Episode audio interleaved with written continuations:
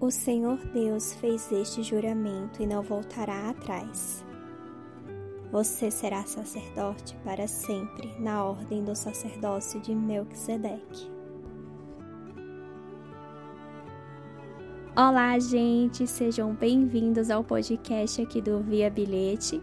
Eu sou a Jaque, compartilho com vocês todos os dias esse estudo de Salmos e hoje vamos estudar o Salmos 110.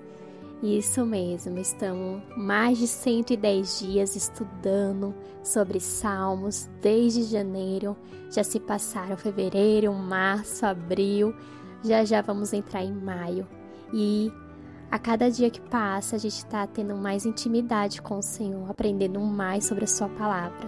Sermos pessoas melhores.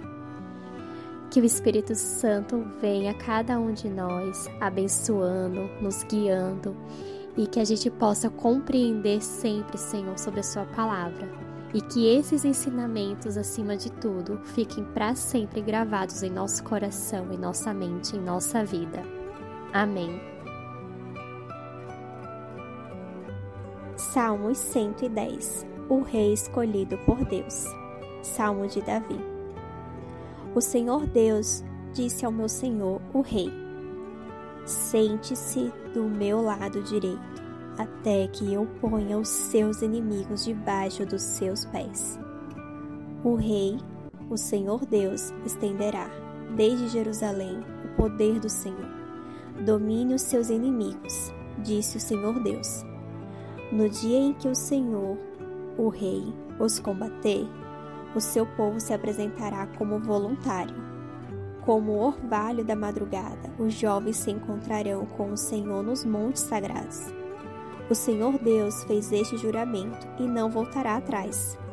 Você será sacerdote para sempre, na ordem do sacerdócio de Melquisedeque. Ó Rei, Deus está do seu lado direito e derrotará reis do, no dia em que se irá. Ele julgará as nações, cobrirá de mortos os campos de batalha, e no mundo inteiro derrotará reis. No caminho, o rei beberá a água de um ribeirão e se levantará vitorioso. Esse salmo ele foi citado por Jesus mil anos depois de Davi.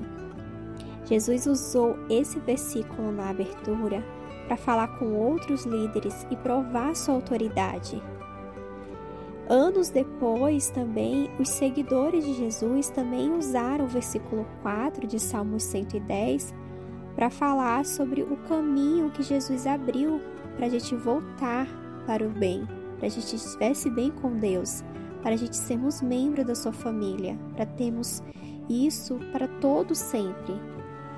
E um sacerdote, ele deveria representar né, o povo em assuntos relacionados a Deus.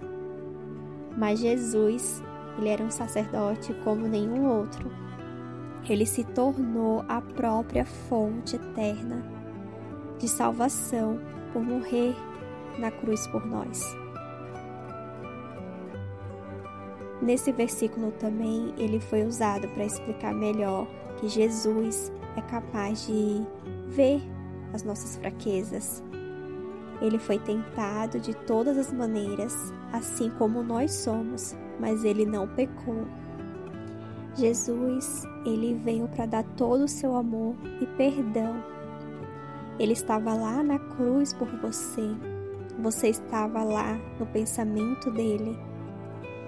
Ele estava lá, ele também está com você aqui hoje e também estará na sua vida, no seu amanhã. Jesus é para você, seja você fraco ou forte.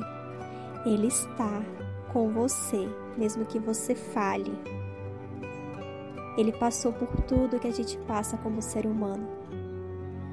Então ele lhe conhece, ele sabe muito bem. Seja você fraco ou forte, ele vai estar com você sempre.